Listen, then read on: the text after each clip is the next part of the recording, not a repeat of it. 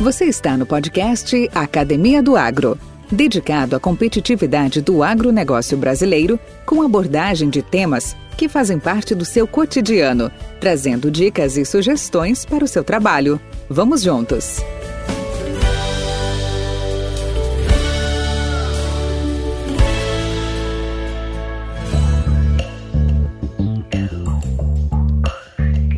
Dentre várias histórias de empreendedores que alcançaram o sucesso, a de Marcelo Prado leva outro importante elemento: a superação. Hoje, além de ser agrônomo por formação, consultor e palestrante por opção e músico por determinação, ele também se tornou um escritor depois de lançar um livro com a história da vida dele. Ele foi o pioneiro da consultoria voltada para a gestão do agronegócio Atualmente, Marcelo e sua equipe de mais de 60 consultores, trabalhando focada no agronegócio, atende clientes e projetos em 25 estados do Brasil, assim como também na Europa e na América Latina. As histórias de superação foram parar no livro Meu Jeito de Ver, que conta como Marcelo Prado vê o mundo. Neste livro, eu queria mostrar para as pessoas que, mesmo com as adversidades, obstáculos e dificuldades, a gente pode se realizar. A gente pode ser feliz. A gente pode virar o jogo. E eu acho que eu tinha uma história interessante para compartilhar com as pessoas. E a vida é isso. Eu acho que é pensar positivamente, enfrentar os desafios e vencê-los, concluiu Marcelo. A M Prado foi fundada em junho de 1999 por Marcelo Prado. Ela está sediada em Uberlândia, Minas Gerais, e é composta por uma equipe de consultores especializados e experientes em empresas de ramos e portes diversificados é uma organização que contribui com o desenvolvimento de soluções sob medida que possam resultar em aumento dos níveis de competitividade de seus clientes. Podcast Academia do Agro. Olá, Marcelo Prado. Bem-vindo ao podcast Academia do Agro. Tudo bem contigo? Valdir, tudo bem com você? Para mim é uma honra, um privilégio estar aqui hoje com você e com seus ouvintes e, e para que a gente possa falar um pouco sobre o agronegócio, sobre filosofia de vida, jeito de ser. E, e para mim é, é um privilégio ser uma das pessoas convidadas aí por você. Poxa vida, que bacana. O sentimento é, é recíproco também, pela honra de tê-lo aqui, pela satisfação de bater um papo contigo, né? E tudo tem um início, tudo tem um começo. E eu no meu podcast, nos meus episódios, nos meus convidados, sempre tem essa mesma, essa mesma entrada. Marcelo, onde tudo começou? Conta um pouco da sua história para nós. O Valdir, eu sou nascido em Tuverava, no interior de São Paulo, né, na região ali de Ribeirão Preto, e sou filho de uma família de classe média, uma família normal, tenho mais dois irmãos, um irmão e uma irmã. Meus pais já são falecidos. Tive uma infância é, muito, muito interessante, muito produtiva, muito ativa. Aos oito anos de idade, tive um, um problema no meu caminho, né, que foi a perda de 50% da minha visão. Naquela época, foi diagnosticado uma, uma doença na minha retina chamada retinose pigmentar. Aquilo mexeu muito comigo no, nos primeiros anos. É, eu diria que até me abalou bastante, porque muitas coisas que eu gostava eu tive que deixar de fazer em alguns momentos, né? Que foi o futebol que eu adorava jogar. Para mim estudar, eu precisava levantar da carteira e, e chegar próximo à lousa para ler o que a professora havia escrito. E, e, todas essas dificuldades, num primeiro momento, me deixaram um menino mais tímido, mais calado, mais introspectivo. Aos 13 anos de idade, eu conheci de verdade a música, me apaixonei pela música. É, assistindo um show dos Beatles foi muito importante para mudar minha vida, porque naquele momento eu fiquei encantado com a magia da música dos Beatles e eu fiquei pensando assim: puxa, eu estou perdendo a visão de forma progressiva mas ao mesmo tempo eu estou ganhando audição, memória, sensibilidade, intuição e quem sabe eu não posso ser um músico. E aí entrei na escola de violão e guitarra, comecei a estudar. Com 14 anos eu já era um exímio guitarrista Aí entrei numa banda, fui tocar teclado e guitarra. Toquei na banda por três anos, até os 17 anos. E, e depois deixei totalmente a música para fazer faculdade de agronomia é, lá em Jabuticabal, na Unesp. Podcast Academia do Agro. Da onde veio o gosto pela agronomia? O que, que lhe levou a isso? Qual foi as suas referências? O meu pai era fazendeiro, ele, ele tinha atividade agropecuária, ele, ele plantava lavoura de amendoim, de algodão, milho e, e criava gado. E meu avô criava gado também. Meu avô por parte de mãe e meu avô por parte de pai. Então, é, durante a semana eu frequentava a escola e, e, e nos finais de semana eu ia sempre para a fazenda. Então aquilo cresceu, eu cresci com um viés muito forte de gostar de fazenda, de gostar da atividade agropecuária. Só que quando eu comentei com o meu oftalmologista na época que eu iria fazer agronomia, ele disse para mim que seria impossível eu ser agrônomo porque é, eu estava perdendo a visão, aos 17 anos eu já estava só com 30% de visão, e que o meu problema iria se agravar até a perda praticamente total da visão. Né? Então ele entendia que eu deveria tentar a advocacia, a economia, a administração de empresas, que seria mais adequada para minha condição física. Mas como eu tinha essa paixão, esse sonho, eu resolvi contrariar esse obstáculo, né? Então, fiz o vestibular, entrei na faculdade, cursei a faculdade com, com, em alguns momentos com muita dificuldade, porque tinha matérias que exigia muita visão, por exemplo, desenho técnico, topografia, fisiologia vegetal, onde a gente tinha que examinar as células pelo microscópio e desenhar células, né? Então, em muitas dessas atividades eu não conseguia fazer, aí eu tirava zero e aí eu tinha que tirar notas muito altas nas outras provas. E, e também tive a contribuição e a colaboração dos meus colegas de classe, dos meus colegas de república, que estudavam comigo, a paciência dos professores, por exemplo, às vezes para mim fazer uma prova de estatística e tinha muita conta, enquanto os meus colegas gastavam três horas para fazer a prova, é, às vezes eu gastava cinco, seis horas e o, e o professor me levava para o departamento depois de, de, pegar a prova de todo mundo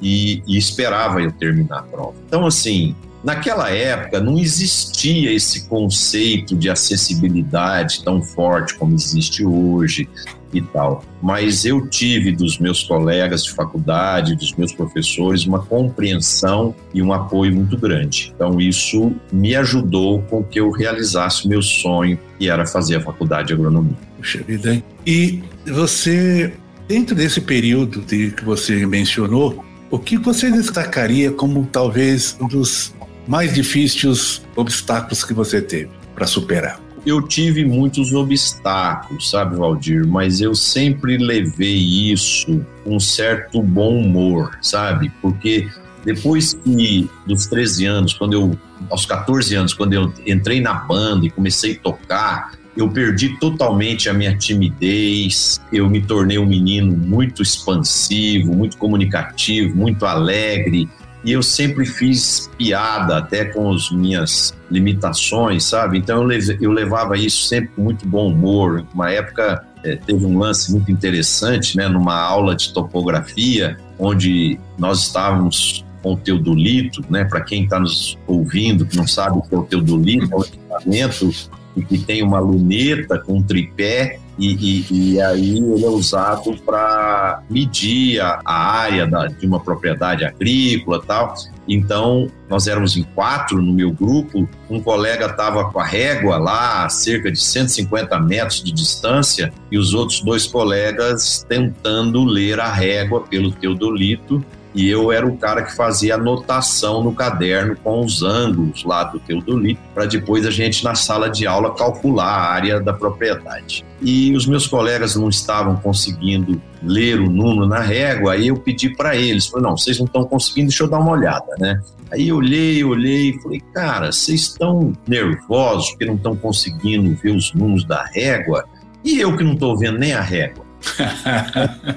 Então, então, assim, eu sempre levei isso com bom humor. Até hoje eu encaro isso com muito bom humor. E porque eu penso assim, a vida é dura para todos, sabe, Valdir? Todo ser humano tem suas limitações. Uns têm limitações psicológicas, o outro tem limitação porque não tem um braço, o outro porque tem um problema na perna, o outro tem um problema no coração, o outro tem um problema. E eu tenho problema na visão, e, e pronto. E, e, e eu entendo que isso não me faz nem melhor nem pior do que ninguém. Isso me faz um ser humano, um profissional que tem que ser competitivo, que tem que ser capaz, que tem que ser eficiente. Aí, aí você tem que fazer escolhas eh, para o seu caminho, né? Por exemplo, eu com a minha com a minha gigantesca deficiência visual, eu não poderia querer ser o goleiro de um time de futebol, que seria um desastre, né? Eu não poderia ser piloto de avião, eu não poderia ser um punhado de coisa. Mas eu posso ser um consultor como sou hoje, um palestrante, um empresário e, e etc, etc. Então, então eu penso assim, Deus foi muito justo Deus não deu asa para cascavel. Cascavel não voa. Eu nunca vi uma cascavel entrar pela janela e picar alguém. A cascavel ela tem que andar arrastando pelo chão, né? Então, cada um, cada animal, cada ser humano, cada planta, cada ser vivo tem seus dons, seus diferenciais, suas virtudes, seus defeitos, e você tem que saber potencializar as suas virtudes, minimizar os seus defeitos e seguir em frente. Sem dúvida, sem dúvida. E você perante a superação de, dessa dificuldade, dessa sua falta de visão, dessa falta de visão no sentido de física, adentrou um grande no, empreendimento agrícola, que foi o antigo grupo ABC, hoje Algar, como é que foi isso? Como é que foi essa experiência sua na prática, aí como um profissional habilitado e exercendo durante muitos anos essa, essa atividade? O, o Valdir, é, antigamente o processo de recrutamento era muito diferente do que é hoje, né? Hoje a pessoa tem que fazer testes psicológicos, dinâmicas em grupo, uma série de testes, entrevistas e tal. Antigamente era o seguinte: você tinha um amigo e o amigo te indicava alguma coisa e você partia da premissa o seguinte: bom, se ele é meu amigo, ele não ia colocar uma coisa ruim na minha mão. Então foi assim: eu eu tenho um tio lá em Tuverava e o Luiz Garcia, presidente da Algar, era padrinho de casamento dele. E em uma ocasião ele veio a Uberlândia para uma reunião e batendo papo com o Luiz Garcia, o Luiz disse que tinha planos de diversificar o grupo empresarial dele, que era focado na época em telecomunicações, e gostaria de entrar em agronegócios e em agricultura. E ele já havia comprado uma fábrica de óleo e ele pretendia plantar soja. Isso em, em 1978, essa história. Olha só. Aí o meu tio disse para o Luiz Garcia: falou, Luiz, eu tenho um sobrinho que está se formando agora e, e, ele é especialista em soja, ele se especializou em soja. Aí o doutor Luiz mandou, falou para ele: não, manda esse menino para cá para mim, eu tenho interesse de, de contratá-lo. Aí eu vim até Uberlândia, fiz a entrevista e ele me contratou como estagiário por um mês para me testar. E logo na primeira semana, na semana, no, no final de semana seguinte, ele me convidou para ir a Brasília almoçar na, na fazenda de um amigo dele. E aí nós fomos, o Luiz Garcia pilotando o avião, um monomotor e eu. E, e, lá chegando, tinha um grupo de seis amigos, esses seis amigos muito próximos dele, muito efusivos tal. E fomos almoçar e aquele papo muito agradável, bebendo cerveja dando risada e tal. E uma certa altura, um desses amigos vira e fala assim: O meu sonho é plantar cacau. E ali, ô Valdir, eu vi que sorte não existe. Existe é esforço, é luta, é batalha, é dedicação. Uma semana antes de formar, quer dizer, eu, eu logo que eu me formei, eu já vi, eu, eu, eu trabalhar aqui na Algar, e praticamente um mês antes, que foi a minha formatura, na véspera da formatura, um professor lá da faculdade fez um evento e trouxe um professor da Bahia para falar da cultura do cacau. E como tinha um churrasco da turma de formandos naquele dia, ninguém foi na palestra. Só foi eu. Eu fui na palestra. Então tinha eu, o professor da Unesp e o palestrante. Aí o palestrante e o professor conversaram e falaram assim: ah, nós vamos então cancelar o evento, porque não veio ninguém e tal. Eu falei: não, senhor, eu estou aqui, eu quero assistir a palestra. Então ele fez a palestra. E eu estava com tudo na ponta da língua, voltando agora a conversa do almoço, né? E eu dei uma aula pro cara lá como que se plantava cacau, a importância do sombreamento, uma série de cuidados, não, não podia ter cupuaçu, que era o hospedeiro do, da vassoura de bruxa, que é uma doença importante na época do cacau. Expliquei tudo pro cara e o cara ficou encantado comigo. E aí, a hora que nós entramos no avião para voltar, o, o, Luiz Garcia falou para mim assim: Você sabe quem que era esses caras que nós estávamos conversando? Eu falei: Não, não sei, não sei quem são, não. Ele falou: Bom, aquele de camisa xadrez era o ministro das telecomunicações. O outro de camisa listrada é o presidente da Telebrás. O outro era o, o assessor do Ministério da Fazenda e por aí vai, né? Ou seja, eram só pessoas de altíssimo nível, né? Vamos dizer assim, do primeiro escalão do governo na época. E eu havia me saído super bem lá no debate com eles, na troca de ideias, conversando de igual para igual e tal. E aquilo deixou o Luiz Garcia, de uma certa forma, impressionado comigo. A hora que eu desci do avião, ele falou para mim: garoto, segunda-feira você procura o. Na época chamava departamento pessoal. Você procura o departamento pessoal e pode registrar sua carteira como nosso funcionário. Então foi, foi assim que começou. Ele tinha ciência da minha dificuldade visual, ele me, ele me deu um apoio muito grande. Ele falou para mim: você contrata um motorista para dirigir para você, que eu sei que você não pode dirigir. E assim comecei a trabalhar, os negócios foram muito bem, a empresa cresceu muito rápido. Em oito anos, nós nos tornamos o segundo maior produtor de grãos do Brasil, só atrás da, da, da Itamaraty, que era a empresa do Olavo de Moraes. E então foi uma experiência muito muito gratificante, um aprendizado muito grande para mim. E eu sou muito grato ao Luiz Garcia e ao Gar pela oportunidade que eles me deram. E, e o que levou você a se tornar um consultor? Mais uma vez, Valdir, o que faz um sapo pular é a necessidade. É água quente. É água quente ou a necessidade. Necessidade, que eu diria. Ou é um gosto ou porque precisou se virar, né? É, a grande, a grande verdade é o seguinte, eu sempre amei o que eu fazia lá na Algar, eu adorava a família dos acionistas, eu era amigo de todos, eu adorava a empresa, eu adorava meus colaboradores, eu adorava o que eu fazia. Só que o agronegócio na época não era essa beleza que é hoje. O agronegócio na época era muito duro, muito difícil. Isso já em 99, tá? Quando eu saí. E as margens estavam muito baixas, as margens de lucro estavam muito pequenas, oscilando na época entre 1 e 3%. E chegou um novo CEO para o grupo. Na época eu era o presidente da divisão agro, mas eu respondia a um CEO geral. E chegou um novo CEO para o grupo, que era de origem sueca, e ele era ex-presidente da Xerox e da, e da Ericsson, e ele veio com a missão de expandir os negócios do grupo. E na época estava sendo privatizada a banda B do celular.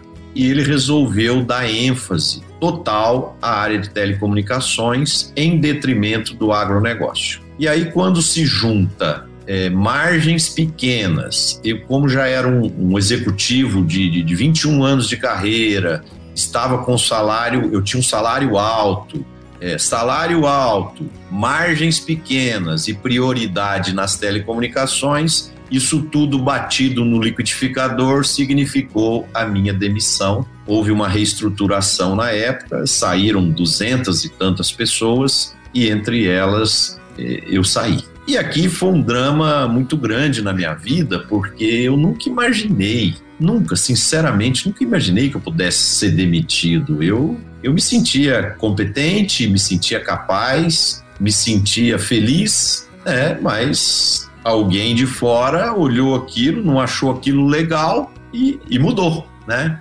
E eu não estava preparado para perder o emprego, eu nunca fiz, fiz plano B, né? E, e naquele momento fui demitido e cheguei em casa totalmente abalado. A minha mulher falou para mim, mas o que, que aconteceu com você que você tá desse jeito? Tava com o olho vermelho de tanto chorar e muito abalado. E, e aí a minha mulher falou para mim, falou, Marcelo, você não, o mundo não acabou, você não recebeu uma condenação de morte, você apenas perdeu o emprego. E outra coisa, eu tenho emprego, nós temos é, é, imóveis alugados, nós podemos mudar para uma casa menor. E, e, e, tudo vai ficar bem, não, não vai acontecer nada. Nós estamos juntos, nós somos uma família, estamos aqui para te ajudar, você vai ser capaz, ser inteligente, você vai é, achar outras alternativas. Né? Então aquilo me acalmou e um, um amigo, o presidente da Cargill, que na época era meu concorrente, né, da, da, da Algar, mas a gente sempre se respeitou e tinha uma boa amizade, o Sérgio Barroso, ele me ligou e falou: oh, Marcelo, eu quero falar um negócio para você. Tô sabendo que você deixou Algar e eu quero te dar alguns conselhos. Primeiro, não assuma nenhum compromisso nos próximos 30 dias. Use esse tempo para você refletir, planejar o seu futuro. Segundo, você vai descobrir que você é muito melhor do que você pensa que é. E terceiro, se eu encontro, eu não tenho um cargo à sua altura para mim, é, para me te oferecer aqui na Cargill nesse momento, mas se um dia esse cargo aparecer, eu vou te procurar.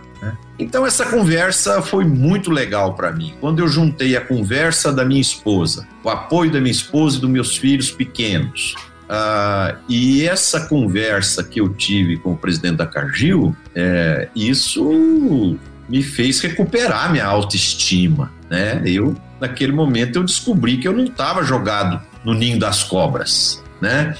E, e aí esperei aqueles 30 dias, planejei, planejei, pensei em mil coisas, tentei uma oportunidade numa empresa aqui de Uberlândia, o Grupo Martins, para mim ser executivo lá, mas disseram para mim que eu não tinha o perfil que eles estavam buscando. E como eu não queria mudar da minha cidade, eu resolvi montar uma empresa de consultoria e foi é, nesse caso, foi quando eu decidi criar a M Prado. Que coisa bacana. Podcast Academia do Agro.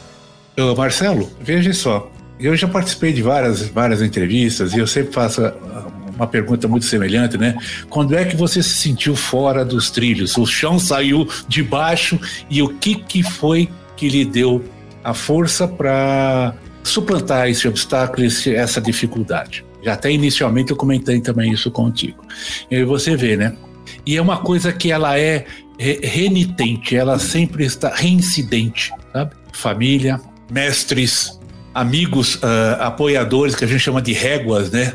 A gente, nós sempre temos um oráculo, nós sempre temos alguém que eh, às vezes a gente até desconhece e que nos e que nos ajuda. Eu vejo, eh, eh, eu vejo muito, muito, muito bacana essa sua, essa sua apresentação, essa sua demonstração. Quantos de nós temos plano B? Ou oh, não, eu vou entrar numa terceira etapa na minha vida, ou eu vou me aposentar, ou eu vou mudar de emprego. Uh, tudo bem, tudo quando é planejadinho, né? É fácil para até para fazer, né? Mas tem certas coisas que a vida nos surpreende sempre, né? Sempre. Aliás, oh. eu digo, a felicidade é feita justamente da somatória de bons momentos que a gente a gente usufrui, porque maus momentos sempre vai estar. Tá. Sempre é, é tipo cara e coroa, né? Mais as beiradinhas. Pois não, Marcelo. Valdir, na hora que eu estava sendo demitido pelo, pelo CEO do grupo e pelo diretor de recursos humanos, a hora que, ele, que eu percebi que eu ia ser demitido foi quando, assim, eles estavam falando ali comigo e eu não estava mais ouvindo o que eles falavam. Eu estava só pensando seguinte: sabe o que passava pela minha cabeça? Passava pela minha cabeça o seguinte: puxa, eu sou um executivo de muito sucesso, é, todo mundo me respeita, minha família, meus amigos, a sociedade como um todo. Agora eu sou um desempregado. E agora? Será que eu vou merecer o mesmo respeito? Né? Foi a primeira pergunta que eu fiz para mim, enquanto os, cara, os caras falando comigo ali. E eu, eu pensando isso. Aí eu comecei a pensar, eu tinha três filhos pequenos na época, hoje eu tenho cinco filhos, mas na época eu tinha três. E eu comecei a pensar, puxa vida, será que meus filhos vão poder continuar a estudar nas escolas particulares boas que eles estudam? Então, vem aquela sensação péssima, né, de derrota, de fundo do poço mesmo, né? E aí, quando passa isso, você começa a ver e você tem o apoio da esposa, dos seus filhos, de amigos. É, é, e aconteceu uma outra coisa muito legal comigo também. E foram esse conjunto de coisas que foram fazendo com que a minha autoestima fosse resgatada eu era presidente da Câmara de Agroindústria, da FIENG, a Federação das Indústrias de Minas Gerais. Uhum. E aí, o que aconteceu? Eu perdi o emprego como se fosse hoje, passaram, passaram dois dias, tinha reunião da, da Câmara de Agroindústria lá da, da FIENG, né? E, e eu fui na reunião e falei, pessoal, hoje eu estou vindo aqui, hoje é minha última reunião, eu tenho um mandato de mais dois anos, mas hoje é minha última reunião. Por quê? Porque eu fui demitido da minha empresa e, portanto, eu não tenho agroindústria e com isso eu não posso ser presidente de uma federação que eu represento as agroindústrias. Um desempregado não pode ser um, um presidente, né? Então eu estou aqui, vou quero que o vice assuma imediatamente e tal, e eu tô fora,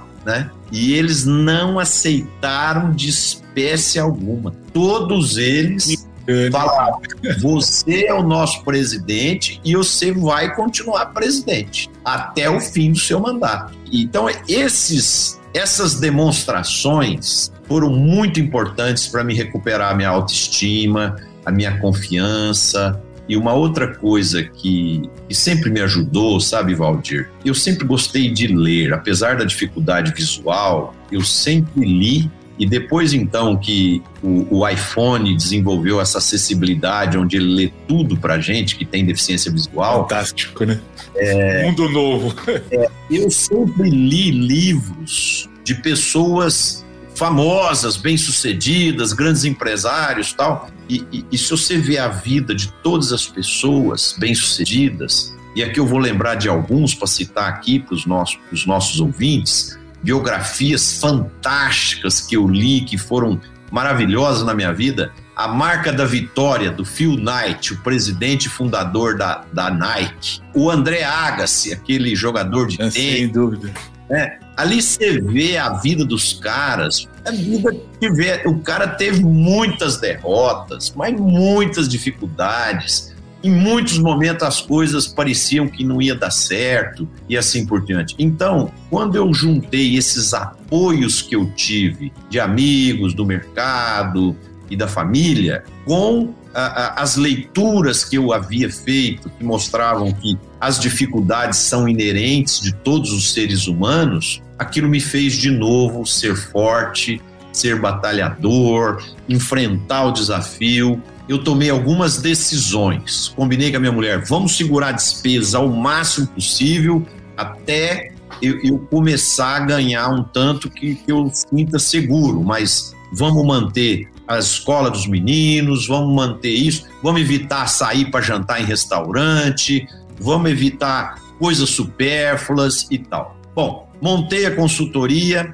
Num primeiro momento, já fui convidado para dar aula de MBA na USP e na FGV. Opa! Já comecei a ser convidado por várias multinacionais para me fazer palestras de diferentes assuntos. É, essas aulas que eu dava para a USP, para a FGV, em diferentes locais, cada final de semana era num lugar diferente, uhum. ampliou o meu leque de relacionamentos, contatos e tal. E, e uma coisa bacana na aula de MBA é que o executivo que está ali assistindo, se um dia ele tem dificuldade ou precisa de ajuda, de quem que ele lembra? Do professor que deu aula para ele daquela matéria. Então, muitas vezes, alunos de diferentes partes do Brasil me ligaram para pedir serviço de consultoria. E uma coisa que foi mágica na minha vida também, o Valdir, no começo, quando eu montei a consultoria, eu queria que a minha consultoria fosse do tipo da Bosalen ou da McKinsey, que eram as duas principais consultorias mundiais. Então a gente andava sempre de terno azul marinho,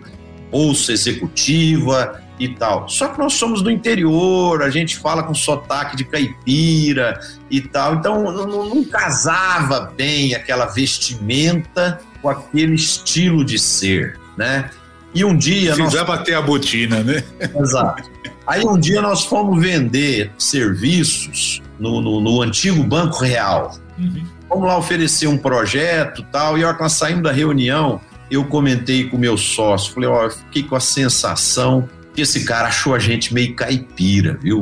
E tal. Mas fiquei com aquilo na cabeça. A hora que nós chegamos no aeroporto para voltar para Uberlândia, na época a TAM, que hoje é Latam, ela era uma empresa sofisticada, tinha um piano tocando lá no, no saguão, eles davam revistas para a gente ler durante o voo, e aí deram uma revista Veja para nós. Nós entramos e estava escrito na capa da Veja assim: o Brasil que dá certo está no interior. Aí falava sobre Petrolina, Lucas do Rio Verde, Uberlândia, Londrina. E aquilo, quando eu juntei com, com a sensação que o cara tinha achado a gente caipira e com aquela manchete da Veja, eu cheguei à seguinte conclusão: nós temos que assumir o nosso lado caipira, nós temos que ser uma empresa do interior, com alto nível de conhecimento, mas que respeite a cultura do interior e do agronegócio. E assim nós focamos nisso. E dali para frente, graças a Deus, a empresa sempre cresceu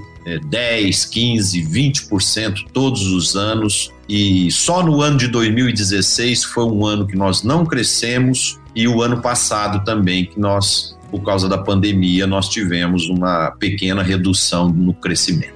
Então, assim, graças a Deus a empresa deu certo, a empresa, é, a gente tem com muita humildade, mas a gente tem o privilégio de ser uma das duas maiores empresas do setor, né, no, de gestão no agronegócio, de consultoria, e temos clientes em todos os estados do Brasil, já trabalhamos mais de 750 distribuidores de insumos, mais de 350 cooperativas, mais de 400 agricultores, as multinacionais de sementes, defensivos, fertilizantes, aí a gente já trabalhou em cerca de 80, 90% delas. Então, graças a Deus, a empresa acabou achando o seu nicho, né, o seu espaço, e, e eu sou muito feliz hoje na frente da empresa e sou muito feliz de ter podido ter formado um grupo de profissionais, de sócios, de consultores, de colaboradores maravilhosos. Nós temos lá dentro da empresa um ambiente de trabalho muito gostoso e eu sou muito grato a, a todos os meus sócios, todos os meus consultores e, e todos os colaboradores e, evidentemente, muito grato aos clientes que confiam e acreditam na gente. Podcast Academia do Agro.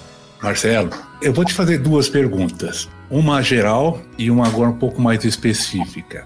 Olhando para o seu grupo de, de clientes, para o, grupo, o seu grupo de parceiros, quais seriam os pontos ou fatores mais proeminentes que vocês atuam com mais ênfase? Eu, eu diria assim, os, a, as fragilidades hoje que você encontra, por exemplo, no setor de distribuição, setor hoje de insumos ou de revenda, cooperativas mesmo que tem esse papel, quais são as fragilidades mais evidentes de forma geral que vocês percebem como consultor?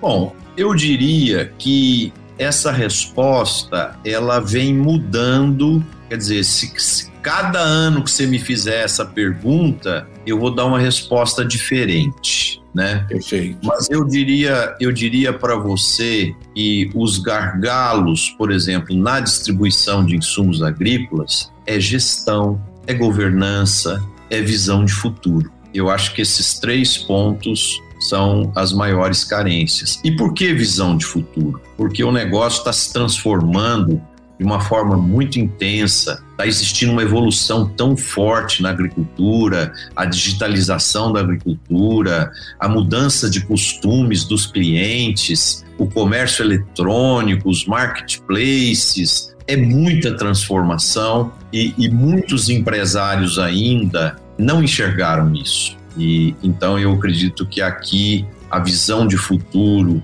é um grande gargalo do setor ainda, é, porque eu penso assim: ninguém de nós tem bola de cristal, mas eu acredito que você tem que olhar os indícios que as coisas dão, as tendências, os indícios que o mercado sinaliza para você. E a partir desses indícios, juntados com a sua intuição e com a sua estratégia, você tem que construir um novo modelo de negócio. Porque todas as nossas profissões, Valdir, e todas as nossas empresas nesse momento estão em cima da mesa para serem reinventadas. Só que tem muita gente que não percebeu isso ainda. Perfeito, perfeito, perfeita análise. E o agronegócio brasileiro? Quais são as armadilhas que você possa prescindir ou, ou esteja já antevendo que, possa, que possamos ter? Porque, na verdade, estamos num momento muito interessante, boas rentabilidades, principalmente nas culturas dos grãos, por exemplo, a parte pecuária, etc. Tal. Mas uh, a gente sabe que tem altos e baixos isso daí, né? E o que, que você pressente em termos de armadilhas que o agronegócio tem que se cuidar? Se você olhar a história, é, o Império Romano, o Império Grego e várias grandes empresas que pereceram foi principalmente pelo sucesso. Excesso de sucesso, falta de observação nos detalhes e atenção e humildade com os desafios e tal é muito importante em qualquer atividade empresarial. Então, eu penso assim, as altas margens que o setor está obtendo, esse crescimento extraordinário de produtividade, de eficiência que nós estamos obtendo, não pode dar a nós a sensação de sucesso pleno, de campeonato ganho, de vitória já conquistada. Eu acho que isso tem que trazer para nós é uma maior responsabilidade de continuar essa caminhada com muita humildade, muita luta, muito respeito a todos os fatores que é o clima, que é as pragas, as doenças, as variações cambiais, as oscilações de preço, as questões políticas, econômicas e etc, etc. Então, eu penso o seguinte: o sucesso, muitas vezes ao longo da história, ele foi a grande armadilha para vir o fracasso. Existe um livro que chama Escassez. E, e no livro da escassez, você fica muito evidenciado que quando você tem a abundância plena, o sucesso, o êxito, o reconhecimento, você relaxa, você abaixa a guarda, você fica é, não atento e tal, e você começa a cometer uma série de erros e você sai da abundância e vem para a escassez. Aí quando você chega na escassez, aí a dor, o sofrimento, a ausência, a falta das coisas te faz a necessidade de ter mais eficiência, mais performance, mais cuidado, mais atenção, etc, etc, etc.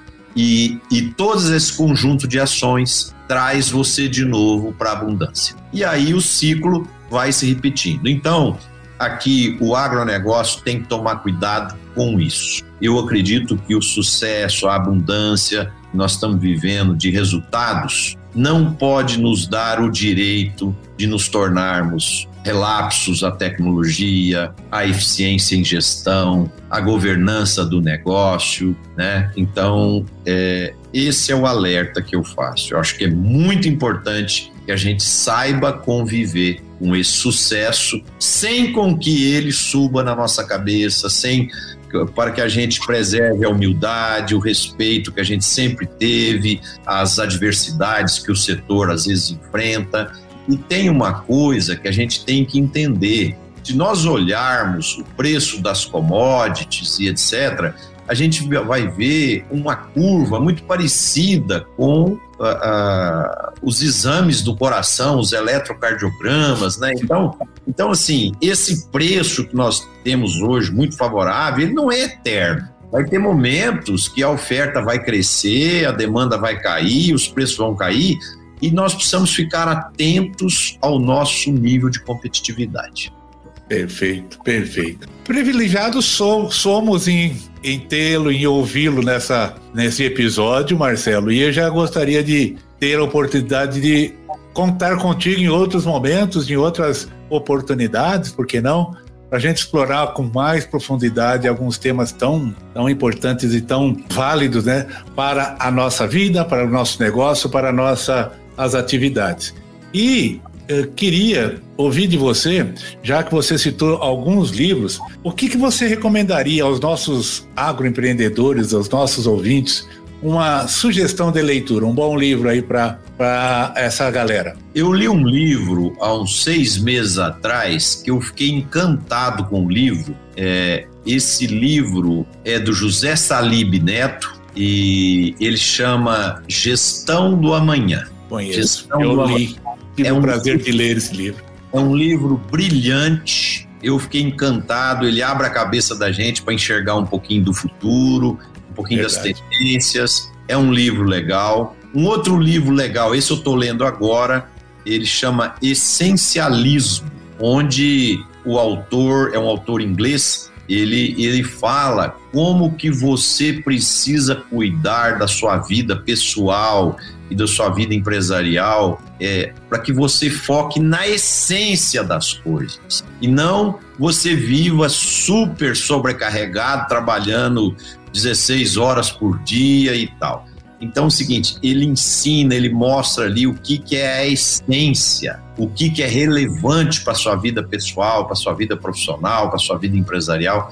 Então, esse eu tô em um terço dele, mas estou gostando muito e eu também recomendo. Eu acho que é uma leitura bastante interessante. Bacana, bacana. Muito obrigado, Marcelo.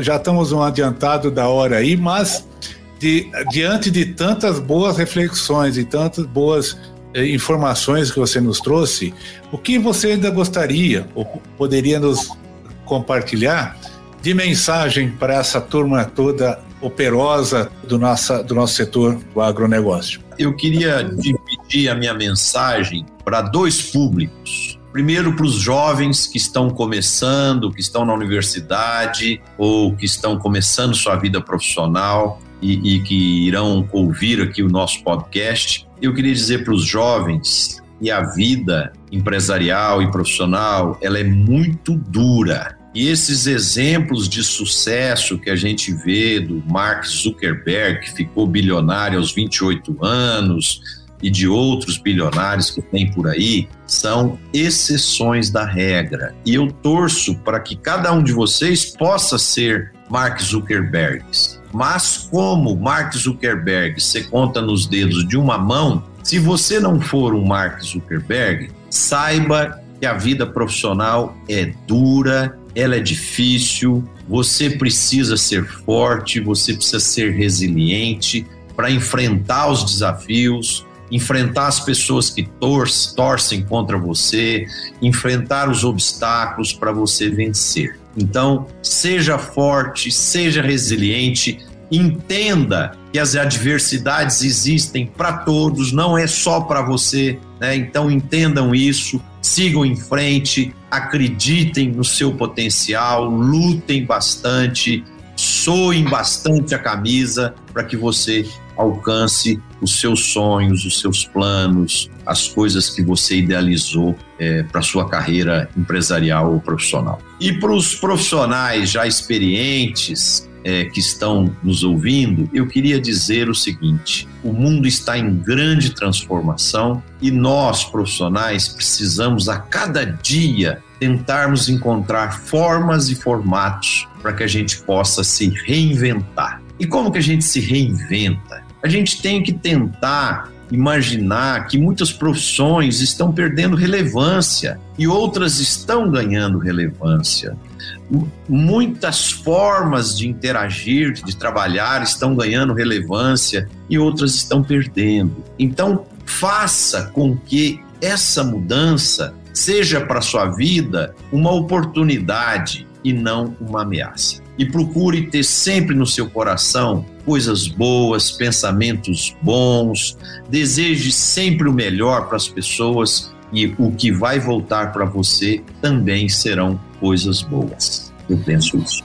Marcelo Prado, muito obrigado por essa oportunidade. A casa do, do podcast Academia do Agro sempre estará aberto para ti. É uma arena onde a gente traz essas reflexões, traz boas, bons comentários, bons, boas trajetórias, justamente para que a gente possa empoderar um pouco mais esses nossos ouvintes, esses nossos apoiadores.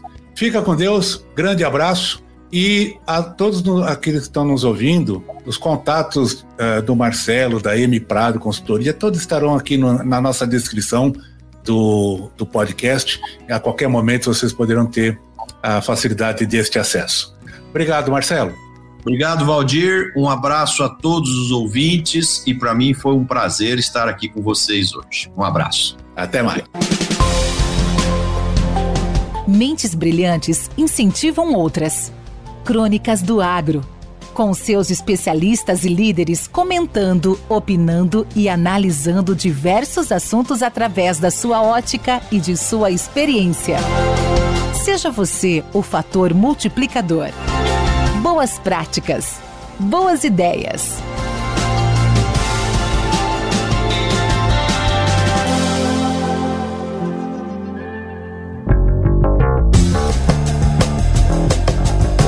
missão de criar um impacto positivo no mundo é de todos nós. Especialmente no agronegócio, é importante mantermos proximidade com as fontes. Por vezes, os líderes, especialistas e profissionais do agro tornam-se difusores e articulistas, escrevendo e falando sobre suas respectivas especialidades, ideias ou mesmo respondendo a perguntas de ouvintes que têm dúvidas sobre determinado assunto. O objetivo maior de Crônica do Agro é justamente atendê-lo com temas de interesse e informações úteis que possam provocar sua análise e sua reflexão. Os artigos são produzidos pelo especialista e cronista e é dedicado ao nosso podcast. Entretanto, o áudio pode conter opiniões e análises que não necessariamente refletem a visão do Crônicas do Agro. Caso queiras comentar, criticar, sugerir ou mesmo elogiar a crônica, fique à vontade envie um e-mail para contato arroba academiadoagro.net.br que iremos atendê-lo com todo zelo e atenção.